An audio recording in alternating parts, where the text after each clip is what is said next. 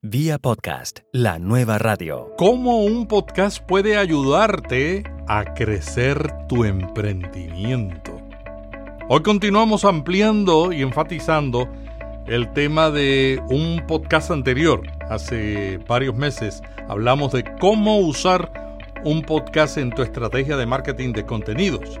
En el capítulo de hoy te explico por qué usar una estrategia de marketing de contenidos y además ¿Cuál es la razón para que un podcast juegue un papel importante en esa estrategia?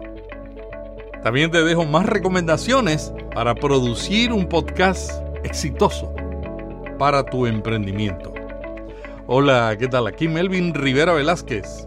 Vía Podcast te ayuda a crear, lanzar y llevar tu podcast a un nivel superior. Ese es nuestro objetivo y en eso nos concentramos. Vía podcast. Vía podcast. Vía podcast es la nueva radio. Los podcasts y el audio marketing están ganando seguidores porque permiten que los clientes vayan más allá de la página web estática y se conecten personalmente con la marca. El marketing tradicional, ese que conocíamos de muchos anuncios, es cada vez menos efectivo. La gente está cansada de anuncios, la desconfianza en las promesas publicitarias aumentan cada día. Los medios tradicionales como la televisión, la radio, los periódicos y las revistas están buscando cómo reinventarse.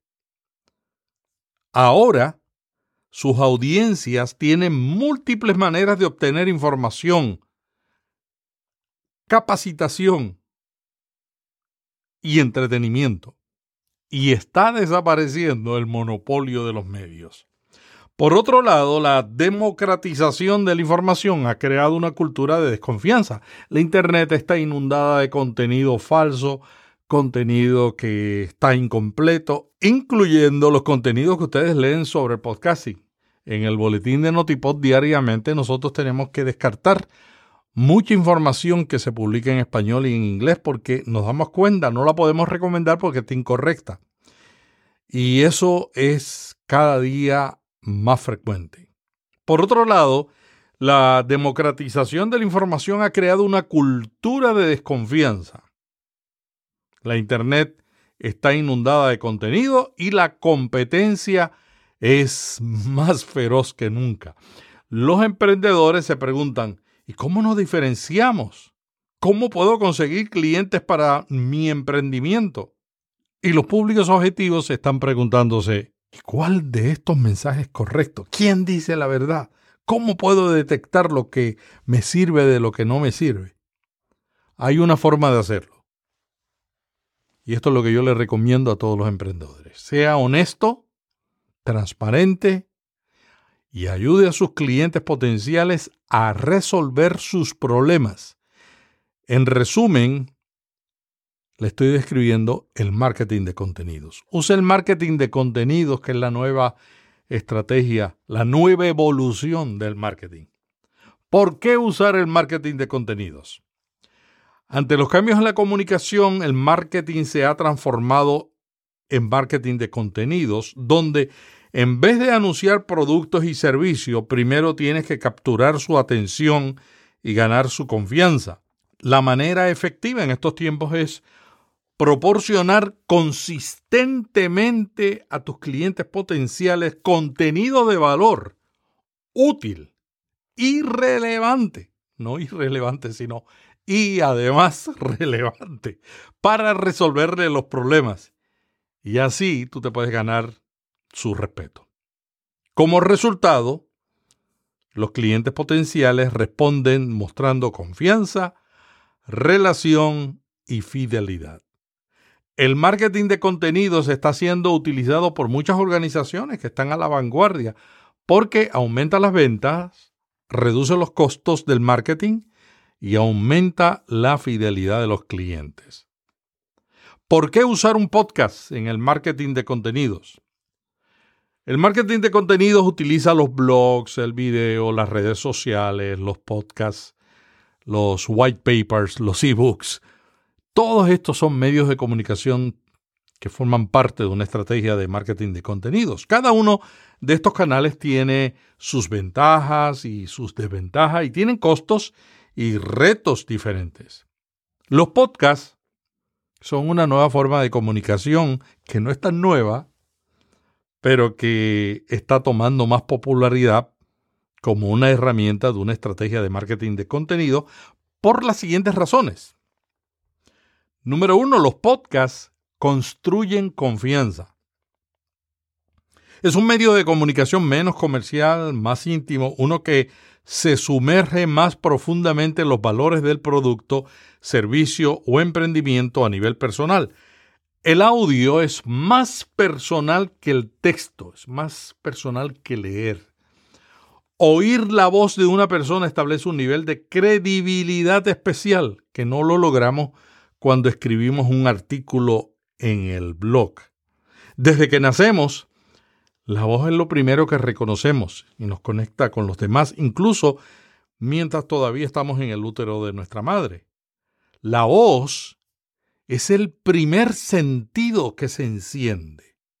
Podemos ver un video que tiene una imagen más o menos regular y un buen audio pero se nos hace difícil ver un video con una excelente imagen y un audio muy pobre. Los que escuchan un podcast sienten que nos conocen y nos convierten en sus amigos. Y esa relación no solamente construye confianza y simpatía, sino también una conexión fuerte que usted no puede conseguir a través del video y la página escrita. La voz le da autenticidad a lo que decimos. Y el podcast tiene la capacidad de conectarte con tu mercado a un nivel más profundo. Al sentir que te conocen a ti, también confían en la marca que representas. Y la audiencia puede sentir el entusiasmo y tu sinceridad cuando hablas, porque cuando uno está apasionado hablando sobre la bondad de un producto o servicio, uno lo comunica. Por eso los mejores anuncios de podcast no son los que son grabados al estilo de radio. Yo grabé muchísimo, viví del sudor de mi lengua por muchos años. Y, esos anuncios carecen de, sinceridad porque uno los tiene que hacer a la ligera. A veces en la emisora de radio yo le pedí a los locutores cuando terminaban el turno que me grabaran los anuncios. Ya estaban cansados, ya estaban, querían irse, ¿no? Vamos a grabarlo para salir, y a veces sonaban todos iguales. En el podcast es diferente, los anuncios los hablamos, los comentamos, y esa sinceridad se nota. Y ustedes saben cuando uno está diciendo algo que es cierto, no cuando sencillamente está leyendo el texto de un anuncio. Los podcasts mantienen al que escucha conectado con tu marca. Los motivan y después de escucharte, ellos tienen ganas de volver para que le des más información y volver y volver y volver y volver, como dice la canción. Segunda razón por qué los podcasts son la nueva forma de comunicación que debes considerar en una estrategia de marketing de contenidos. Te permiten alcanzar una audiencia internacional. A diferencia de los medios tradicionales, los podcasts se reciben mayormente en los teléfonos celulares y no tienen barreras geográficas que detienen la señal como el caso de la radio y la televisión, ni costos de transporte o aduanas para entrar a un país como pasa con los libros, los periódicos y las revistas que se imprimen a la distancia.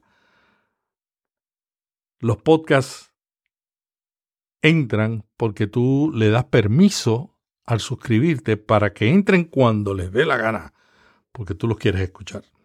Número tres, los podcasts crean fidelidad. En un tiempo donde la desconfianza en los medios, la desconfianza en las marcas es la tendencia, los podcasts añaden credibilidad que se convierte en fidelidad. Creando podcasts semanales, quincenales o por series, tú puedes lograr una relación y una confianza que ayude a lograr fidelidad con tu público objetivo, algo que muy pocos medios consiguen. Número 4. Los podcasts ayudan a aumentar el tráfico de tu web. Abren nuevas puertas porque se propagan a través de diferentes directorios de podcast como iTunes y en plataformas de búsqueda web como Google, que ahora está comenzando a indexarlos y que va a revolucionar el mundo de los podcasts. Usted lo verá en los próximos 12 meses. Esta exposición le va a dar a tu marca una oportunidad de ser más conocida. En esos lugares puedes añadir un enlace que conduce a tu sitio web y así consigues una mayor visibilidad de marca ya que el nombre de tu empresa está en más lugares en línea. Número 5. ¿Por qué debes considerar los podcasts en tu estrategia de marketing de contenido? Porque diversifican tu estrategia. El consumo de audio como medio para recibir información está en alza. La escucha de podcast sigue creciendo, pero no solamente los podcasts. La venta de audiolibros se ha triplicado en todo el mundo y en este primer trimestre del 2018 en Estados Unidos, la venta de audiolibros superó la venta de libros electrónicos y la de libros masivos de estos paperbacks que se venden en los aeropuertos y en los supermercados. Número 6. Los podcasts te comunican con tu público objetivo mientras están haciendo otras tareas.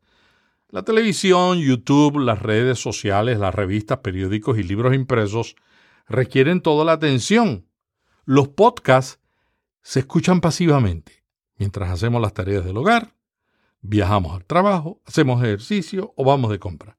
Y el uso de Bluetooth en los coches nos permite escucharlos cuando queremos. Con la llegada de los altavoces inteligentes, el audio va a regresar al hogar, o mejor dicho, ya está regresando, y los podcasts ya comienzan a escucharse en este nuevo medio que va a aumentar su alcance. En resumen, tu audiencia no tiene que separar tiempo para escuchar o para leer o para ver. El contenido les llega, se adapta a su horario y a su disponibilidad. Y número siete, otra razón por la que debes considerar el podcast en una estrategia de marketing de contenido es porque te diferencian de tu competencia.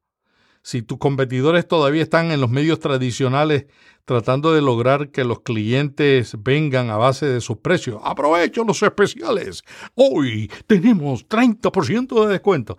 Si tu competencia todavía está haciendo eso, tú puedes diferenciarte capturando la atención, el respeto y relación porque le ayudas con contenido de valor que le resuelve problemas. Y luego haces un llamado a la acción y puedes cerrar una venta. Y número 8, la octava razón y la final que tengo por ahora de por qué debes incluir un podcast en una estrategia de marketing de contenidos es porque cuesta poco grabarlos y se producen rápidamente comparado con la producción de videos los podcasts son relativamente fáciles y económicos de producir. Yo estoy aprendiendo a editar videos ahora y toma tiempo. Cuando uno sabe editar audio es más fácil.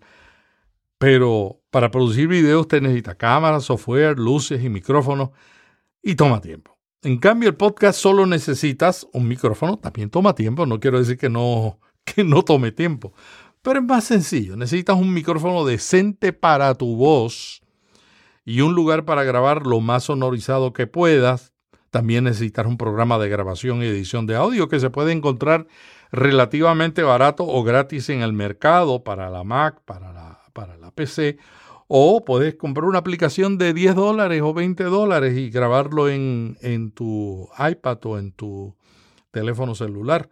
Otro elemento clave es una interfaz de audio para mejorar la calidad del sonido, que es bueno siempre porque los preamplificadores de las interfaces de audio ayudan, ayudan mucho. Y mientras mejor sea el audio, eliminas más posibilidades que te dejen de escuchar por el sonido. Una recomendación clave desde el principio, crear contenidos para el podcast que luego puedes reempacarlos como un artículo, un ebook, un video o la base de un curso online el podcasting es potencialmente un recurso de multimedios sociales, porque tú lo puedes reutilizar ese contenido.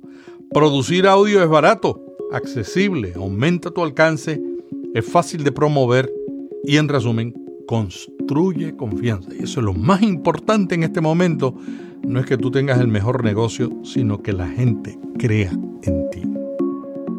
¡Hey! Vamos a hacer una breve pausa. Será breve, te lo prometo. Todos los días está cambiando el podcasting. Vemos los cambios en las tendencias, en las noticias, en los recursos, en las herramientas que se comparten a través de la web desde Estados Unidos, Europa, Asia, América Latina y España. Todos los días nosotros cepillamos la web, te resumimos eso, lo más importante, descartamos lo que no es tan importante y te lo ponemos en un boletín. El boletín se llama Vía Podcast y lo recibes inmediatamente en tu inbox si te suscribes.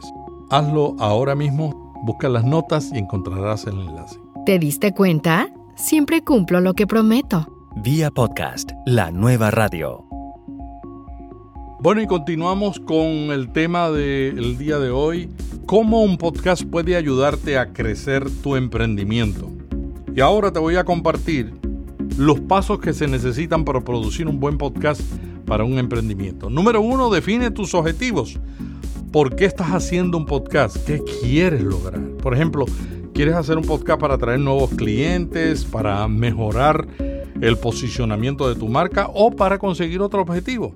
Número dos, ¿cuál es el perfil de tu público objetivo? Y esto es bien importante. Miren, yo defino el perfil del público para cada podcast que produzco. O sea, para los dos podcasts que produzco, a los tres, porque tengo uno descansando.